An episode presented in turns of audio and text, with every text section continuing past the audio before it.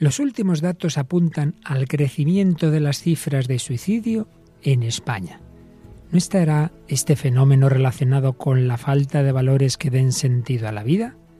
Hoy seguimos hablando del suicidio dentro del comentario al quinto mandamiento. ¿Nos acompañas?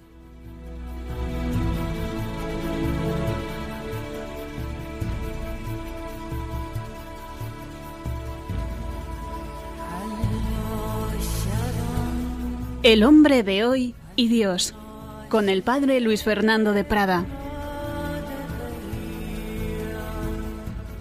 Un cordial saludo, queridos amigos, querida familia de Radio María. Bienvenidos a esta nueva edición, la número 120. Ahí es nada. Y precisamente en la gran semana de los cristianos, la Semana Santa, en este día en que seguimos acercándonos a la celebración de la muerte y resurrección de Cristo, vamos a hablar un poco más de ese quinto mandamiento, de cómo hay que cuidar la vida, cómo podemos estropear ese don que Dios nos ha dado, cómo podemos emplearlo mal a la luz del que mejor la empleó, Jesucristo nuestro Señor.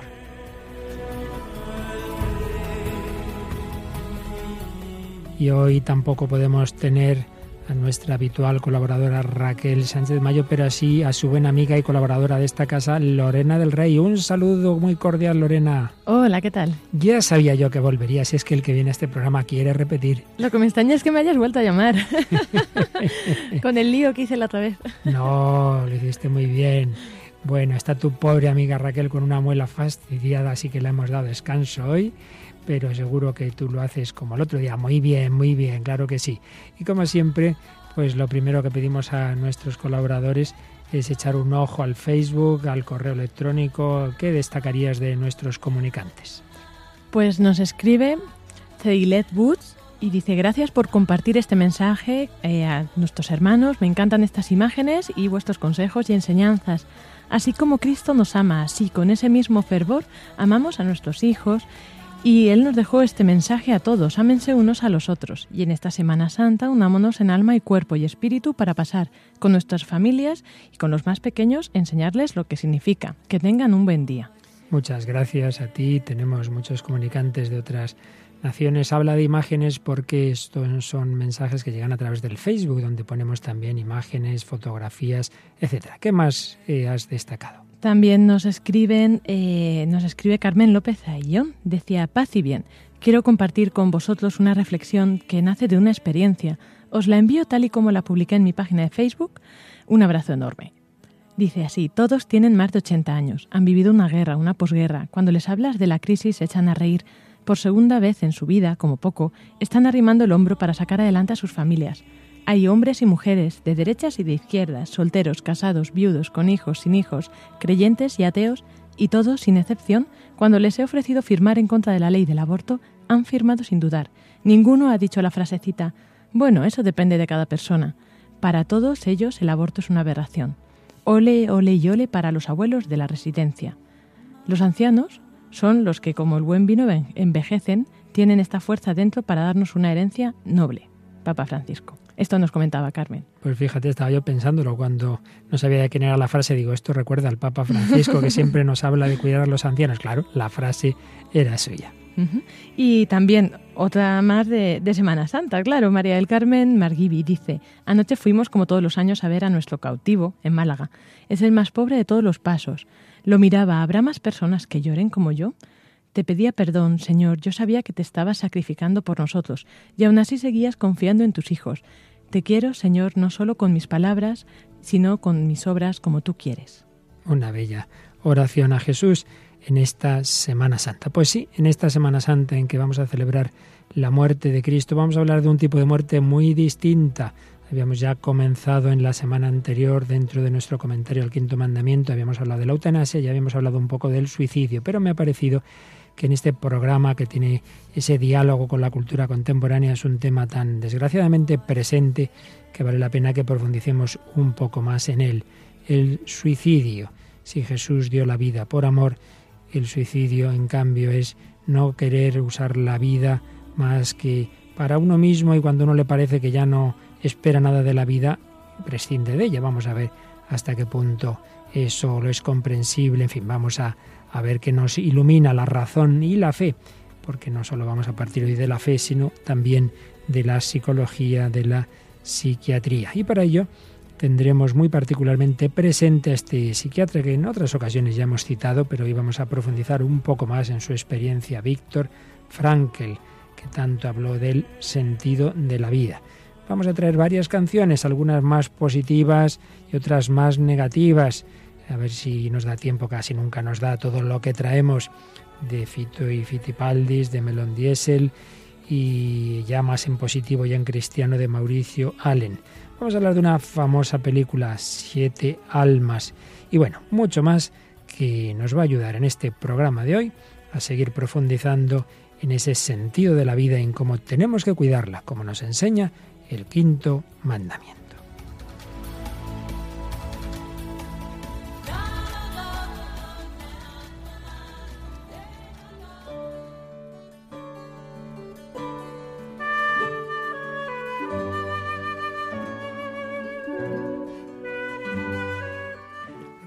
Camilleri es un sociólogo, politólogo y periodista muy conocido entre los católicos italianos por sus ensayos de apologética cristiana, un poco al estilo de Vittorio Messori, aunque con menos fama que él. Y como Messori es también un converso. Él participó en su juventud en el entonces muy izquierdista movimiento estudiantil, una época en que estaba muy alejado de la fe. Él siempre se ha declarado un converso porque desde esa situación que tenía de joven, llegó después a la fe. Y él dice, recuerda, que la alternativa a la fe católica y la vida en Dios era el nihilismo y el suicidio. Lo explicaba en una entrevista a la agencia Zenit hace ya algún tiempo, pero que nos puede venir bien hoy. Decía así, como casi todos los ateos y agnósticos actuales italianos, fui bautizado en la Iglesia Católica, pero después equivoqué el camino por ignorancia, por dejadez. Porque es verdad que el bautismo te convierte en cristiano, pero para actuar como cristiano se necesita de hecho una conversión. Yo frecuentaba la Facultad de Ciencias Políticas y acabé contagiándome del ambiente. Pero antes que los demás, llevé hasta el fondo mi revolución personal. Y en el fondo estaba el nihilismo, es decir, el suicidio. Fijaos esta reflexión que él hace en esa la evolución de su pensamiento llegó al nihilismo, es decir, a la nada, es decir, dice, el suicidio. Debo toda mi conversión, fruto en parte del razonamiento y sobre todo de la gracia. Toqué fondo, pero Dios me agarró justo cuando estaba indeciso sobre si acabar con mi vida o posponer el suicidio. Un hombre al que las ideologías en las que había creído le llevaron a esa situación extrema, dudando si suicidarse o no. Y entonces descubrió a Cristo y descubrió que el Evangelio es el manual de la perfecta manutención de nosotros mismos. Si no se aplica el manual, si no se cree en el constructor con mayúscula, la vida se frustra. Entendámonos bien, la conversión no elimina la cruz, al contrario. Recordemos las desventuras de San Pablo desde el día de su caída y su conversión en adelante, pero el Evangelio te hace descubrir el sentido de la vida, el sentido justo, y esta es la perla maravillosa por la que el mercader evangélico entiende que vale la pena vender todo para apropiarse de ella. Camilleri insiste en que el Evangelio no es para los perfectos, los superhombres, no, no, es para todos y particularmente para las personas heridas y pecadoras. Y dice, Basta pensar en el buen ladrón. Su vida entera es todo menos ejemplar. Decía otro converso, el famoso Oscar Wilde, que la Iglesia Católica es para santos y pecadores, que para las buenas personas basta la Iglesia Anglicana. Esto decía Oscar Wilde. La Iglesia Católica es para santos y pecadores. Ahí tenemos a los santos, pero ahí estamos los pecadores. No nos desanimemos. También la Iglesia nos acoge y a todos nos quiere convertir. El Señor, como a este italiano, nos quiere llevar a la fe profunda, dice Camilleri. Las conversiones nunca son iguales porque Dios sabe contar solo hasta uno. Mi caso es el de una persona que había asimilado hasta el fondo los mitos del 68. Pero los mitos matan. Seguir a los ídolos propuestos por la propia época lleva al suicidio o una vida equivocada porque está fuera del objetivo. Decía San Agustín que estamos hechos para la felicidad, para Dios, y que nuestro corazón está inquieto hasta que no descanse en Él. El converso es la persona que ha entendido esto.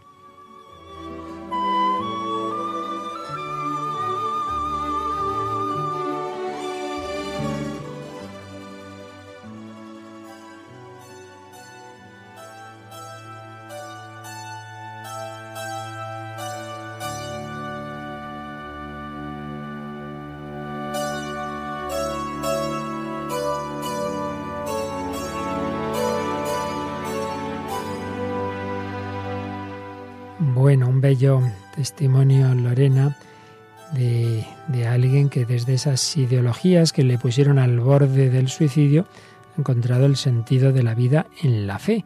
Quizá en personas más de la calle y de todos los días tú hayas encontrado situaciones semejantes.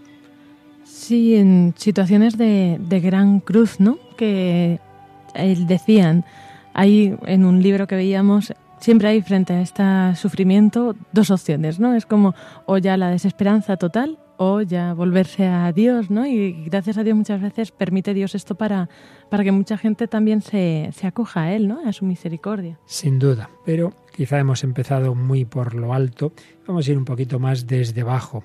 Quiero decir, en primer lugar vamos a recordar algunos datos. Eh, si nos vamos a las cifras de suicidios que se han ofrecido de España con retraso, pero tenemos las cifras de 2012, se nos han dado que se estén contabilizados 3.539 casos. Lo preocupante no es simplemente el número, sino que es un 11,3% más alta la cifra que la del año previo y la mayor que se ha registrado en España desde 2004. Y es tremendo pensar que es la principal causa de muerte no natural por encima ya de los accidentes de tráfico. Antes era los accidentes de tráfico con mucho la principal causa de muerte no natural. Ahora es el suicidio. También nos dicen los datos de ese año que fue una práctica mucho más extendida entre los hombres que entre las mujeres. Es curioso también y especialmente pronunciada la cifra en la franja de edad que va de los 25 a los 34 años. España se acerca con esta cifra de suicidio a otros países de nuestro entorno con cifras más altas. ¿Cuáles? El Reino Unido, Portugal, Países Bajos y Alemania. Pero los que las tienen más altos en el mundo, con diferencia, son Corea del Sur y Japón. Es curioso países que económicamente van muy bien, muy bien, tienen las cifras de suicidios más altas. Con lo cual, la presión que alguno podría tener de que no aumentan los suicidios por la crisis económica, pues dicen los expertos que algo puede influir, pero más bien bastante poco, porque es curioso que en los países más pobres del mundo no hay apenas suicidio. Los suicidios se dan en los países ricos, pero a lo mejor son países en los que no hay un motivo por el que luchar, no hay un motivo por el que vivir. Datos que vamos a intentar analizar un poquito. En primer lugar, por supuesto, hay que siempre sentar eh, un, punto claro, y es que existen enfermedades psiquiátricas, eh, digamos, de un origen claramente somático, endógeno, se, suele decir, sobre todo cuando se habla de la depresión, que una persona puede tener eh, las mejores ideas del mundo y, un sentido de la vida y todo lo que quieras y más, pero hay algo eh, que no funciona bien en su cuerpo y lo que digamos está en el alma no pasa, por así decirlo, de una manera correcta al cuerpo, porque ahí está la enfermedad, ¿no? La enfermedad eh, psiquiátrica es el trastorno del estado de ánimo, como puede ser el caso de la depresión, o una absoluta distorsión de la realidad, como es la esquizofrenia. Claro, en esos casos la persona puede hacer cualquier cosa sin ninguna responsabilidad. Uno puede ser un santo y, o una responsabilidad mínima, un santo, y sin embargo eh, eso que lleva en el fondo del alma no es al final lo que mueve sus acciones, mueven sus acciones la locura, mueve sus acciones la enfermedad. Por tanto, hay que, hay que dejar sentado desde el primer momento que nunca juzgamos a nadie, que nunca sabremos cuando una persona ha hecho determinadas cosas, como puede ser el suicidio o una tentativa de suicidio. No hay que decir, ah, este es porque no tenía fe, sentido de la vida, porque no, no lo sabemos. Puede ser simplemente porque no le funcionaba bien una sustancia de su cuerpo. Pero dicho esto, también es verdad, también es verdad que hay otro tipo de planteamientos suicidas que no vienen sin más por una enfermedad o que de hecho no hay tal enfermedad, sino que vienen por un planteamiento de vida, por un planteamiento ideológico, por una falta de motivos de esperanza. Y es de lo que vamos hoy a hablar, sin entrar en esos otros casos propios de los psiquiatras, pero sí vamos a hablar de cómo nuestra cultura y las ideas ambientales muchas veces favorecen una actitud negativa y una actitud que puede llevar al menos a perder la esperanza, a irse arrastrando por la vida a un suicidio lento, podríamos decir, y cuando ya llega la última gota, uno dice, ¿y por qué no? ¿Y por qué no? ¿Verdad? Abrimos la ventanita y ale, para abajo. ¿Qué te parece, Lore? Hoy no me gusta nada. no te quieres tirar por la ventana, ¿verdad? No, no, no. Me parece muy bien. Pero bueno, me refiero a todo este planteamiento global. Es que es una sociedad en la que estamos, que es verdad que lo que prima es el materialismo, es el tener más, el tener más poder o, más cosas o más. Pues es normal que cuando no consigues lo que tú te has planteado que quieres eh, conseguir, pues mm, que llegues a un punto en el que, o sea, no digo que sea normal, me refiero que, que puede pasar, porque en la sociedad está inmerso eso, ¿no? Entonces, pues es fácil que a mucha gente le pase. Y es una pena, claro. Sin duda. Pero si alguien tiene motivos para, para, estas situaciones, para estas tentaciones, son aquellos que han estado o están en situaciones de sufrimiento extremo, extremo. Y esto es lo que le ocurrió al invitado que traemos hoy a nuestra tertulia, no invitado vivo porque ya murió hace años, pero sí a través del recuerdo de sus obras, que es este psiquiatra que, como digo ya en más ocasiones hemos citado en estos programas, Víctor Frankel que fue catedrático de neurología y psiquiatría en la Universidad de Viena. Se le considera iniciador de la tercera escuela de psicoterapia de Viena, llamando primera escuela al psicoanálisis de Freud, segunda al, análisis que hacía Adler, discípulo también de Freud, y tercera escuela la logoterapia de Víctor Frankl. Víctor Frankl eh, es un hombre que hay que entender como todos, por supuesto, todos los hombres, desde las cosas que han vivido, que hemos vivido, que él vivió en concreto. Eh, como digo, austríaco, pero de familia judía. Y por ello, cuando Alemania se anexiona a Austria, empieza ya a sufrir el hostigamiento nazi, podría haber huido, como hizo el propio Freud, a otro país. Freud se fue a Inglaterra, él pudo hacerlo, pero vio que le era difícil llevarse a sus padres y prefirió quedarse allí y acabó en los campos de concentración él, su mujer, sus padres, de hecho murió toda su familia, su mujer, sus padres, un hermano, eh, y él estuvo a punto, a punto de morir. Muchas veces, estuvo en el terrible campo de Auschwitz, luego le trasladaron a otro en Alemania, en fin, estuvo pasando esas situaciones que ciertamente llevaban a muchos presos a la tentación del suicidio, muchos lo hacían algunos de una manera directa y explícita, por ejemplo, tirándose contra las alambradas electrificadas y otros simplemente pues perdían la capacidad de luchar, dejaban de comer, dejaban de arreglarse y decían en el campo, uy, este ya tiene los días contados, porque eran situaciones tan extremas que si uno no ponía de su parte, pues enseguida ya la enfermedad y la debilidad podía con él. Y entonces, en esas situaciones tan extremas, Víctor Frankl fue reflexionando sobre lo que ya antes de entrar en el campo él pensaba sobre la importancia del sentido de la vida y de los valores que pueden dar sentido a esa vida. Eh, se daba cuenta de que el ser humano no es simplemente, como por desgracia en algunas corrientes psicológicas, en la misma eh, corriente de, de Freud, no es simplemente un ser biopsíquico eh, social eh, con, una, con un cuerpo, con unos dinamismos psicológicos y con la importancia de la relación social, sino añadió el componente de espiritual. Hay que decir que nunca se ha sabido muy claramente qué pensaba Víctor Frankl a nivel religioso. Hay quien ha dicho, no, no, pues era judío, no, no, pues se hizo cristiano. Realmente no, no, no, no entró en una confesión eh, de una manera explícita y clara, y en sus obras él prefirió mantenerse en un terreno más bien neutral que pudiera servir a cualquier persona. Pero la verdad es que lo que escribe, pues uno desde una perspectiva cristiana lo entiende muy bien y da la impresión muchas veces de que estás leyendo a un cristiano, aunque también hay que decir, cuando entra en algunos terrenos teológicos, pues en algunas cosas se equivoca. Aquí le seguimos en tanto en cuanto su psicología y sus reflexiones nos ayudan, pero no en los aspectos teológicos, religiosos, que no era lo suyo, claro.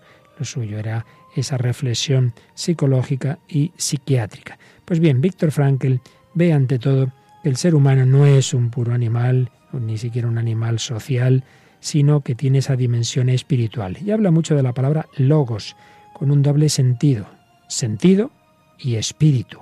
El ser humano tiene espíritu y con ese espíritu tiene que encontrar el sentido de la vida. Y ahí se habla de esa voluntad de descubrir y satisfacer la necesidad profundamente humana de vivir una vida con sentido. La ausencia de, espiritualidad en tantos planteamientos psicológicos cercena lo más distintivo del ser humano y éste queda atado a los condicionamientos, ya sean biológicos, psicológicos o socioeconómicos, quita la libertad. Y en cambio, para la logoterapia de Víctor Frankl, ser hombre significa eh, ir más allá de todos esos condicionamientos. El ser humano tiene una libertad y en esa libertad tiene que buscar el sentido de la vida, lo cual se logra sobre todo viviendo valores. Y él distingue tres tipos de valores. Los valores de creación, los valores vivenciales y los valores de actitud. Los valores de creación. Una persona puede encontrar el sentido de su vida, eh, por ejemplo, en empezar un negocio, o un estudiante una carrera que le gusta mucho, una tarea, un libro, por ejemplo, que uno está escribiendo, eh, componer algo, en fin, una obra que uno hace. Está muy bien, está muy bien, pero enseguida se queda corto porque puede ocurrir que esa carrera no la puedas acabar, puede ocurrir que ese negocio se arruine, puede ocurrir que no consigas escribir ese libro que buscabas, esos doctorandos que se, se dedican años a su tesis y a lo mejor no la pueden acabar. Claro, si uno solo se basa en los valores creativos, pues eso es muy frágil y como ahí sí que puede ocurrir que llega una situación de crisis económica y una persona que todo lo ha puesto en la creación de dinero, etcétera, fácilmente pierde el sentido de la vida, la esperanza y de hecho sí que es verdad que hay personas que se han suicidado en esas situaciones. Por ello, más importantes son otro tipo de valores, los valores vivenciales, lo que serían las relaciones interpersonales, la amistad, el amor y también el disfrutar con la belleza, que viene a través del arte, de la literatura, de la música, de la naturaleza, valores de vivencia. Pero hay un tercer campo que quizás sea lo más específico de Víctor Frankl, los valores de actitud, la actitud que se toma ante el sufrimiento inevitable, ante, sobre todo, por supuesto, la muerte, lo que está ahí. Yo sé que no puedo evitarlo. Por ejemplo, estoy en el campo de concentración. Puedo darme cabezazos, puedo desesperar o puedo decir, no, no, voy a tomar una actitud positiva. Voy a ver qué puedo sacar de positivo de esta situación. Valores de actitud que nos permiten afrontar el sufrimiento y encontrar sentido también en el sufrimiento. Esto es quizá lo más específico de este planteamiento de Víctor Frankl. Y él en los campos de concentración hizo una labor preciosa de ayudar a sus compañeros cuando veía que ya perdían toda esperanza y se querían suicidar o se dejaban morir, ayudarles a encontrar el sentido de la vida. Pero antes de seguir, Lorena, eh, si te parece, nos traes alguna de esas canciones con un sentido melancólico, ¿verdad? Que en nuestra cultura, eh, a veces, aunque sean personas jóvenes, están así muy tristonas. Y me traes una canción como ejemplo de ello, ¿verdad? Una canción que es, eh, se llama Abrazado a la tristeza, de, Fito y los Fitipaldi. Y bueno, pues eso cuenta un poco así como muy poético, es también pues eso, pues alguien que un día sale a la calle y pues como va viendo todas las cosas que en este mundo la pena, ¿no? También yo creo que de fondo hay una visión pues como muy muy pues muy del mundo, ¿no? Muy de que no pasa más allá, no ve más allá de lo que de lo que ven sus ojos. Pues vamos a escuchar un poquito esta esta canción.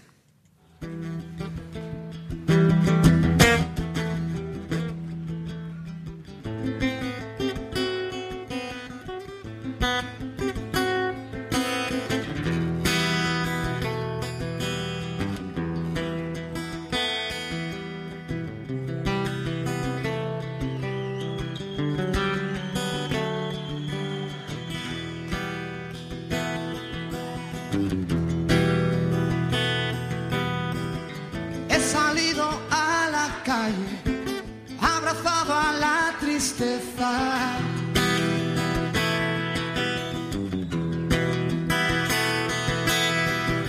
Vi lo que no mira nadie y me dio vergüenza y pena.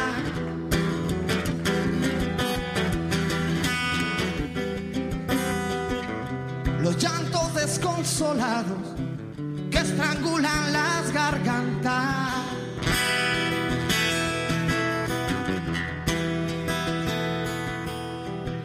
Los ancianos encorvados parece que la tierra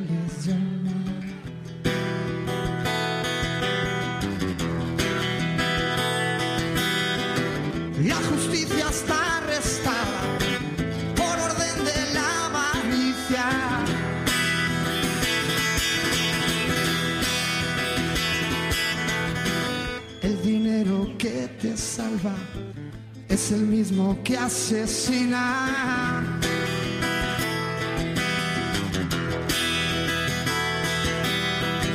No me des más esperanza, sé que todos son mentiras.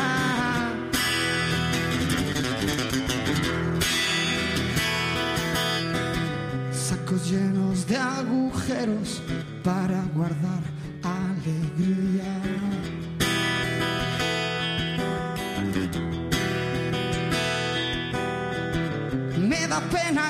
se admire el valor en la batalla.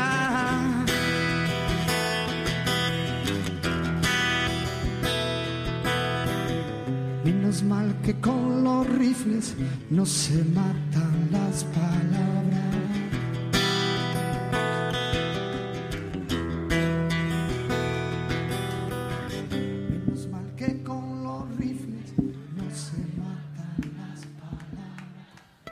Pues sí, una canción con un tono poco tristón, que por supuesto las hay muchísimo más negativas y nihilistas, y es a lo que puede llevarnos determinadas situaciones. Pero desde luego decíamos que si hay una situación eh, trágica es la de un campo de concentración como el de Auschwitz. Vamos a ver lo que nos cuenta Víctor Frankl en el libro autobiográfico que se ha publicado en infinidad de lenguas, infinidad de ediciones.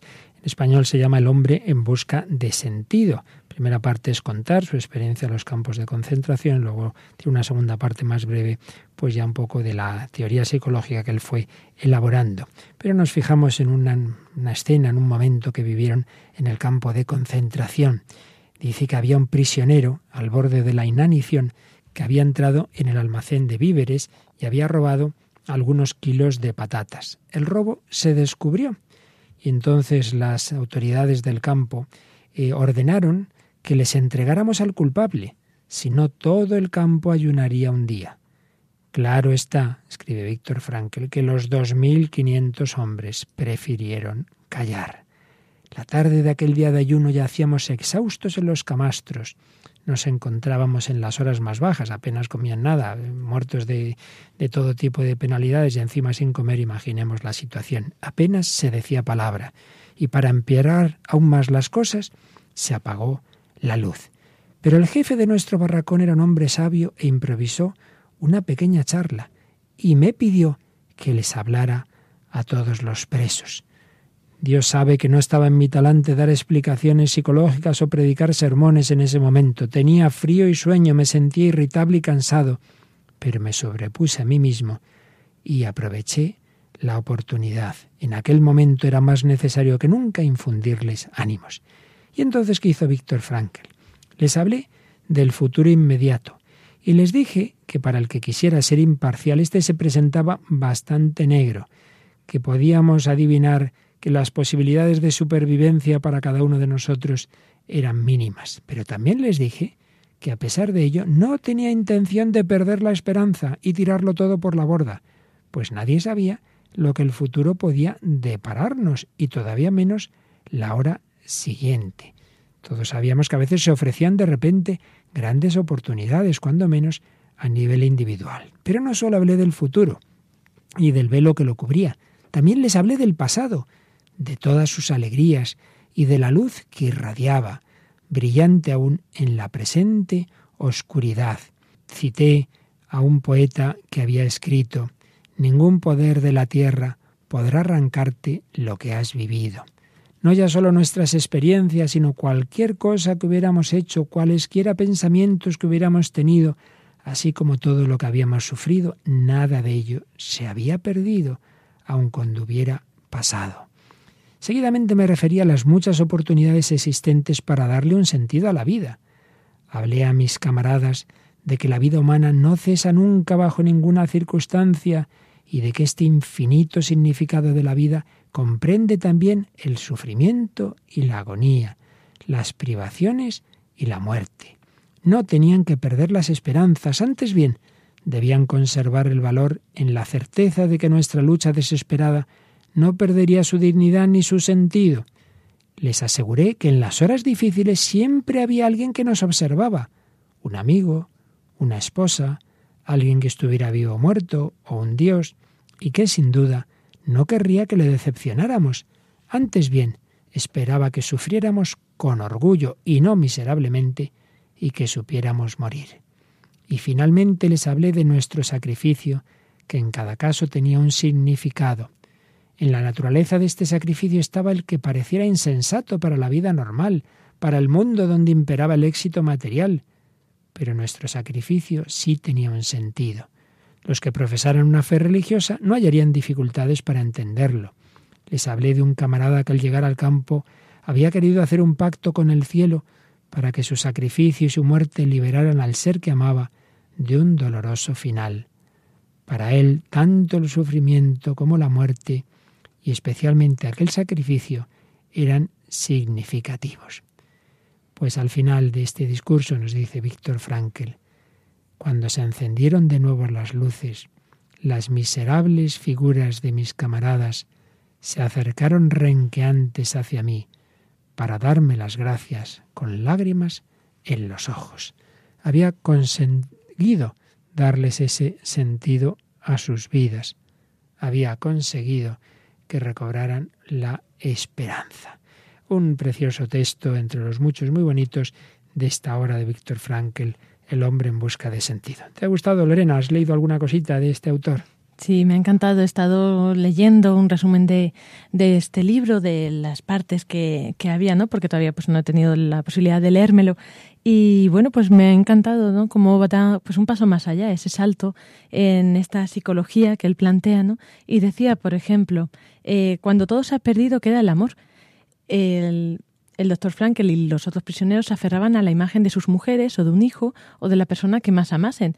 Por eso pude, pude decir, la verdad es que el amor es la meta última y más alta a que puede aspirar el hombre, y la salvación del hombre está en el amor a través del amor, un amor que va más allá de la maternidad del ser amado.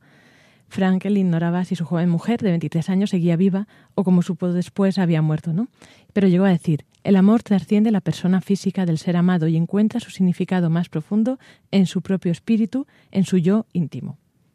Muy bien, sin duda son ideas muy bellas que a veces se nos olvidan y que a veces eh, nos llevan en las situaciones difíciles a esa desesperación. Por ello, hay que poner todos los medios. Antes hacíamos alusión a que el hombre es un ser somático, psicológico y también espiritual.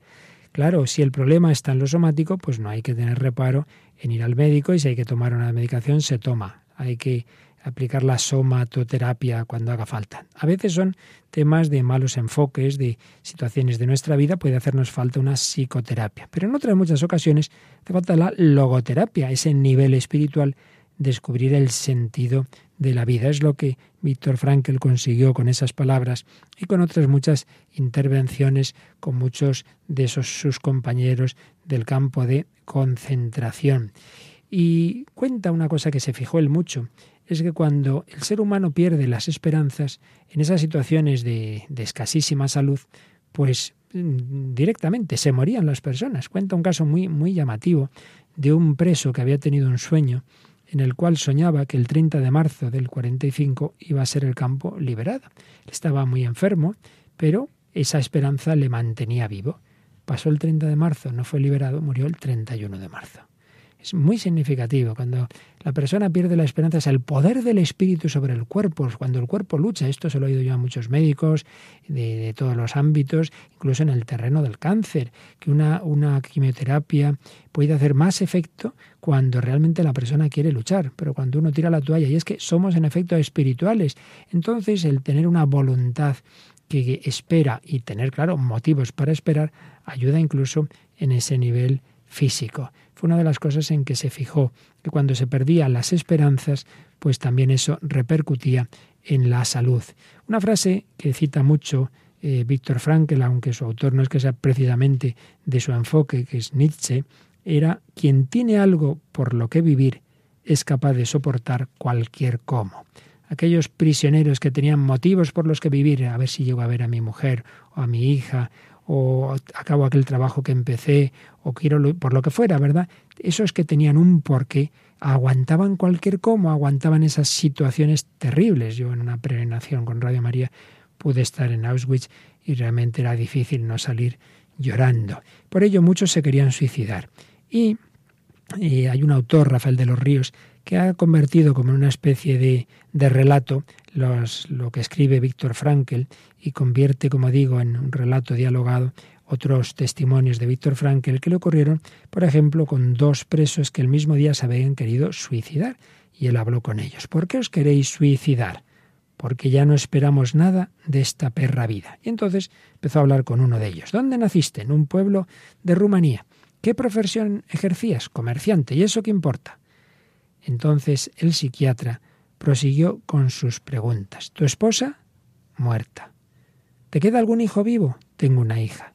La querrás mucho, ¿no? La queríamos. Por eso la enviamos a estudiar al extranjero. ¿Y ella? ¿Ella no te quiere a ti? En ese momento el rumano apretó los puños y los cruzó sobre su pecho, y luego estalló en un llanto incontenible. Ella me adora me quiere con locura, qué cartas más maravillosas me escribía, se llama Nadia, y es preciosa. Y entonces le dijo Víctor Frankel, pues tu vida tiene un sentido muy concreto, Nadia. Ella te espera. ¿Verdad que no deseas defraudar a Nadia? ¿Verdad que quieres seguir vivo para ella? Sí, sí, sí. Este hombre que poco antes había querido suicidar se dio cuenta de que tenía un motivo por el que luchar. Bonito, ¿eh, Lore? Es impresionante, sí. Es verdad que la esperanza ahí es la que mantiene tantas veces, ¿no? El, esa vida y ese seguir adelante y paso a paso caminando, porque es que mm, es, es que la esperanza. Claro que sí. Y sin embargo, en nuestro mundo muchas veces se pone el suicidio pues casi como, como algo digno, como algo modélico y a veces como una, una, un acto de caridad. Y esto es lo que aparece en una película, que no deja de tener sus cosas positivas, pero que tiene ese trasfondo un poco desconcertante de presentar en el fondo un suicidio como un acto de caridad. ¿A qué película me refiero, Lorena? Pues estamos hablando de la película de Siete Almas, que es pues una película dramática estadounidense del 2008, eh, dirigida por Gabriel Muchino y está protagonizada por Will Smith como un hombre que se propone cambiar la vida de siete personas. Eh, bueno, y esto es el, argumento ¿no? de, esta película, es que él tuvo un accidente de tráfico en el que murió, además de su mujer, otras seis personas, entonces él decide dar su vida, eh, dejar ceder los, sus órganos para salvar la vida de otras siete personas. ¿no? Entonces, claro, eso como lo hace cometiendo un suicidio, pero... Vamos a escuchar el tráiler de esta película y luego la profundizamos un poquito más.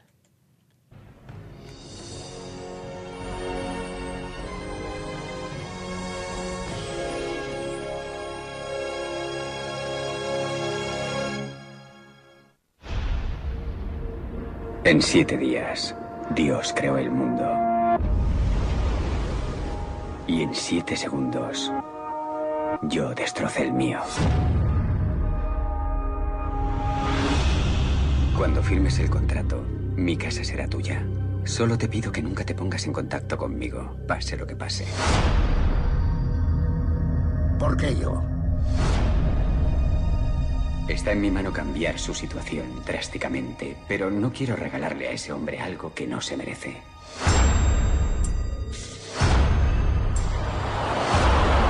¿Qué pretendes hacer? Dime qué está pasando. ¡No puedes jugar con la gente! ¿Por qué tiene la impresión de que te llamas Ben? Será mejor que me dejes solo. No quiero seguir mintiéndote. No me he cuidado estos últimos años. Hazlo. He cometido un gravísimo error y jamás volveré a ser el mismo. ¡Esto no se hace cada día! Cumple tu promesa. Siete almas. Diga. Llegó el momento. Pues aquí seguimos, queridos amigos, en Radio María, en El Hombre de Hoy y Dios, Lorena del Rey, quien nos habla, Padre Luis Fernando, tratando del suicidio dentro de este comentario que vamos haciendo en diversos programas al quinto mandamiento. Acabamos de escuchar el tráiler de la película Siete Almas, donde Will Smith planea su propio suicidio para dar sus órganos a siete personas. Él quiere reparar un accidente que provocó, dicho sea de paso, porque iba conduciendo con el móvil en la mano o con una agenda electrónica, estas cosas que hacemos a veces y no se deben hacer porque, madre mía, qué consecuencias pueden tener para toda la vida. Lo malo es eso, que lo que puede parecer un acto de generosidad, hombre, no intente usted salvar la vida de los demás disponiendo de la suya propia, ¿verdad? Yo comentarte que cuando fui a ver esta película, que no sabía que era así, claro, yo salí horrorizada del cine y sin embargo la gente salía feliz diciendo, qué bien, qué bueno, fíjate que da su vida para salvar a otros.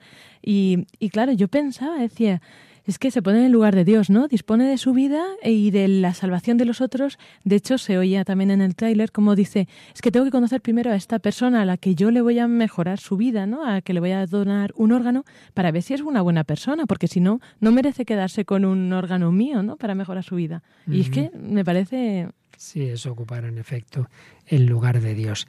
Esto Víctor Frankl también en varias ocasiones decía, no, no, yo dejo que decida la providencia, el destino, yo no decido sobre la vida de nadie, tampoco sobre la mía.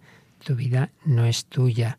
Fíate del Señor. Y lo que Víctor Frankl a un nivel humano, a un nivel psicológico decía, por supuesto nosotros podemos elevarlo. ¿Quién tiene más motivos de sentido de la vida y de valores de creación? Pues nuestras obras no son simplemente materiales, sino construir el reino de Dios en la tierra, valores de actitud, de relación, de amor a Dios, de amor al prójimo, de disfrutar de la belleza y perdón, de valores vivenciales, quería decir, y tercero, valores de actitud. ¿Quién más que el cristiano puede darle un sentido positivo al sufrimiento cuando sabemos que el propio Dios ha asumido la cruz y lo que en sí mismo es algo horroroso lo ha convertido en un signo de amor?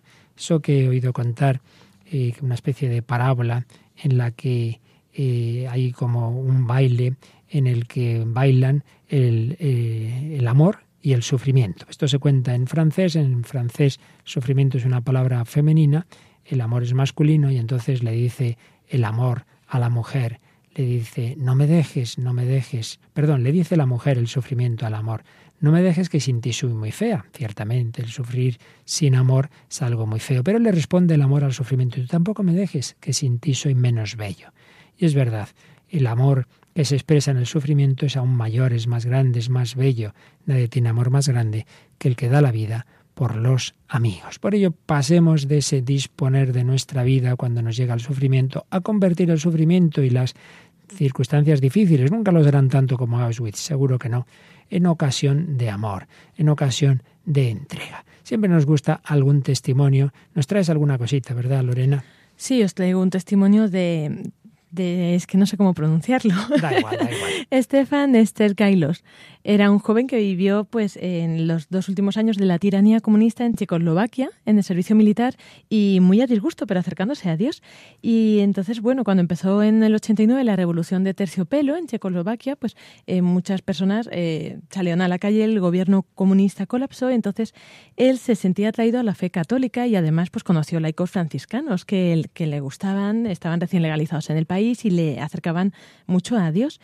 Pero claro, también estaba pues con su trabajo, ganando mucho dinero. Entonces se dio cuenta de que ahí había un conflicto, porque estaba sirviendo a dos señores, ¿no? Al Dios y al dinero. Entonces, y que no se llevaban bien, decía. Y claro, ¿qué hizo? Pues decirse por el dinero. Y bueno, pues ahí empezó a ver que el dinero no le llenaba y ni el trabajo, el dinero, nada. Y empezó pues con esa especie de lectura oriental, meditación, música y cosas así. Y claro, ¿qué pasó? Que al final acabó en Reiki, que es una entrada en el, al ocultismo, y de hecho pues eh, empezó a experimentar pues poderes de sanación, pero falsos, ¿no? Y, y, hasta el punto de que abrió una tienda de, de todo esto y apareció un día un brujo eh, y le buscando como un aprendiz para, para enseñarle pues técnicas ocultas de sanación y, otras cosas. Y este pues encantadísimo se fue con él. Pero claro, esto tiene sus repercusiones, ¿no? Y es que pues él empezó a tener eh, muy malas experiencias, eh, pesadillas, experiencias demoníacas y, bueno, pues ya acabó también esto con su matrimonio y todo. Entonces ya él llegó a un punto, estuvo en un, en psiquiatra, estuvo interno en, en un manicomio y ya al final dijo que al final no, hasta que se recuperó, eh, lo que pudo hacer después, dice, abandonarse a Dios. Solo mi creador podía ayudarme y empecé a confiar en él. Fue Dios quien me hizo superar mi miedo, mi desconfianza, mi dureza. Mediante su amor me abandoné en él y él me mostró que estaba contento de mi retorno y que si no lo hubiera salvado y no estaría vivo. Así que nada, dice, fue a un grupo de oración y que solo lloraba y lloraba y lloraba y, y eso, que solo Dios experimentó como solo Dios es el único que puede amar tanto. Sin duda, pues tantos casos de personas que el Señor ha salvado de esa oscuridad que era ya una especie de muerte en vida y que por desgracia a veces se convierten en auténtica muerte, en un suicidio. Vamos a ir, aunque sean unos minutos, porque se nos ha ido el tiempo, Lorena, algo de una canción que nos traías un poquito más positivo. ¿Qué hay que hacer cuando estamos mal? gritar, pedir ayuda, pedir ayuda a los hombres, pedir ayuda a Dios. Es un poco, yo creo, el grito también que tenía eh, Estefan, ¿no? Y tanta gente que cuando está en un momento así que, que es ese grito, ese clamor, esa oración que tiene que llegar hasta Dios, ¿no? Y aquí en este caso dice que siempre hay alguien, siempre hay un amigo cerca que, que te puede oír. Pues bueno, nosotros sabemos quién es ese amigo.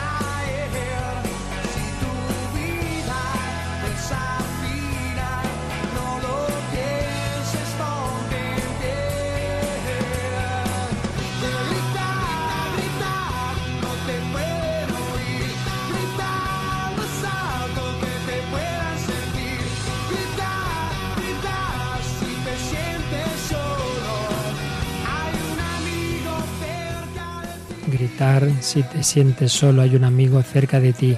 Este autor que no sabemos pronunciar bien, que nos has contado, Lorena, estaba ya, que me parece que no lo has comentado, pero me lo decías y ahí lo tienes también escrito, también ya en la tentación del suicidio, ¿verdad? Sí, intentó suicidarse dos veces, pero sobre todo porque veía que nadie le aceptaba, ¿no? Todos sus amigos le habían abandonado frente a esto, su mujer que se había separado de él, había perdido todo su dinero y eso, intentó dos veces cortarse las venas, pero nada. Y dice que solo encontraba entre los enfermos psiquiátricos aceptación, ¿no? Gente pues como él, que estaba mal como él, ¿no? Sin embargo, de nuevo, si elevamos la mirada, sabemos que encontramos la aceptación incondicional en el Señor y que nosotros debemos reflejar, por supuesto, en nuestro corazón, en nuestra caridad, esa aceptación incondicional. Pues se lo pedimos así al Señor, que nos dé esa mirada de amor, esa mirada de fe, esa mirada de esperanza y la transmitamos a todos los hombres para darles esperanza, que les ayude a salir de esas oscuridades, de esas noches que pueden llevarnos a esas situaciones desesperadas.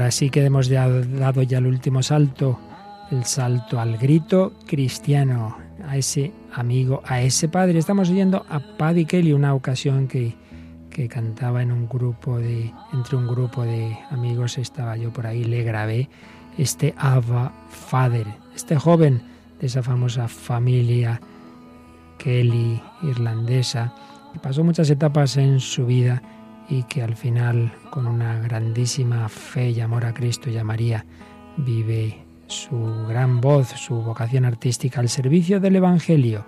Abba Father, Padre, papá, papaito, así llamaba Jesús en Gesemanía al Padre. Jesús lo estaba pasando mal, veía que se acercaba a su muerte y llevaba en su alma los pecados del mundo, pero confiaba en el Padre. Pidamos al Señor que nos ayude a gritar al Padre siempre, pero nunca perder la esperanza.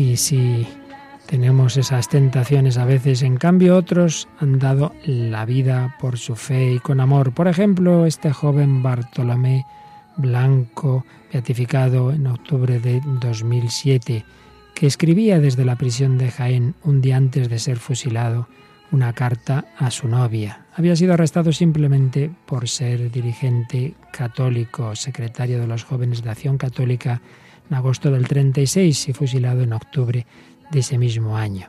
Y escribía a su novia, Maruja del alma, tu recuerdo me acompañará a la tumba y mientras haya un latido en mi corazón, éste palpitará en cariño hacia ti. Dios ha querido sublimar estos afectos terrenales, ennobleciéndolos cuando los amamos en Él. Por eso, aunque en mis últimos días Dios es mi lumbrera y mi anhelo, no impide que el recuerdo de la persona más querida me acompañe hasta la hora de la muerte.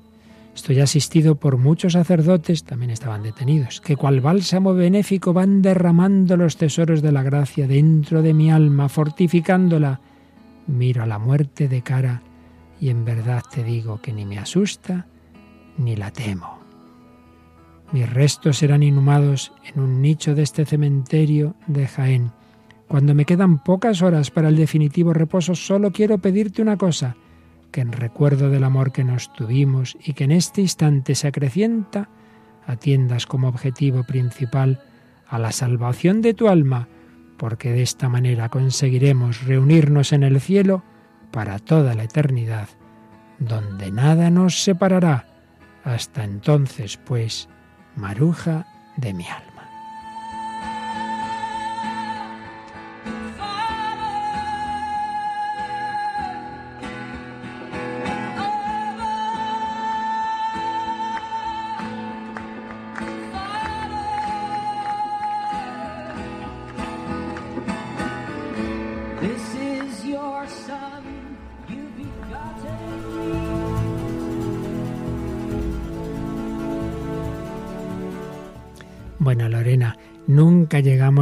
Mitad de la mitad de lo que queríamos, pero no me voy a suicidar, ¿eh? Tranquila, que no me desespero por esto. Paciencia, ya habrá más programas para seguir hablando. Es que preparas muchísimas cosas, Luisfer. Y luego digo, ¿pero para qué? Si es que no nos da tiempo a nada. Así que son todo, todo cosas tan interesantes que a poco que dices ya se te ha ido el tiempo. Bueno, pero espero que algo nos haya servido y sobre todo, pues cuando estamos a punto de celebrar la muerte de quien no se ha suicidado, no, pero ha dado su vida por amor por cada uno de nosotros, precisamente para que no nos desanimemos, no nos desesperemos en nuestras cruces para que sepamos afrontar la muerte como este joven que acabamos de recordar con esperanza. La vida es bella, sí, pero hay una vida que traspasa el umbral de la muerte. Con Cristo viviremos eternamente. Esa es nuestra esperanza indestructible. No hay ninguna situación, por dura que sea, más fuerte que el amor de Dios. Pues seguiremos pensándolo, rezándolo, celebrándolo esta Semana Santa y con la alegría ya próxima de la resurrección. Y para entonces nos pueden seguir escribiendo a nuestro correo electrónico y a nuestro Facebook. El hombre de hoy y Dios arroba radiomaria.es y el Facebook El hombre de hoy y Dios. Pues ahí podéis escribirnos o dejar vuestros mensajes que nos vienen muy bien. Pues muchas gracias a todos, gracias a Lorena del Rey, gracias a Juan Manuel en el control y a todos vosotros, queridos amigos, y por supuesto, que sigáis adelante en esta Semana Santa, Santa Semana Santa y feliz Pascua de Resurrección con el hombre Dios, el que ha dado sentido a la vida del hombre, el que le hace traspasar el umbral de la esperanza. El hombre de hoy y Dios en Cristo encuentran su sentido.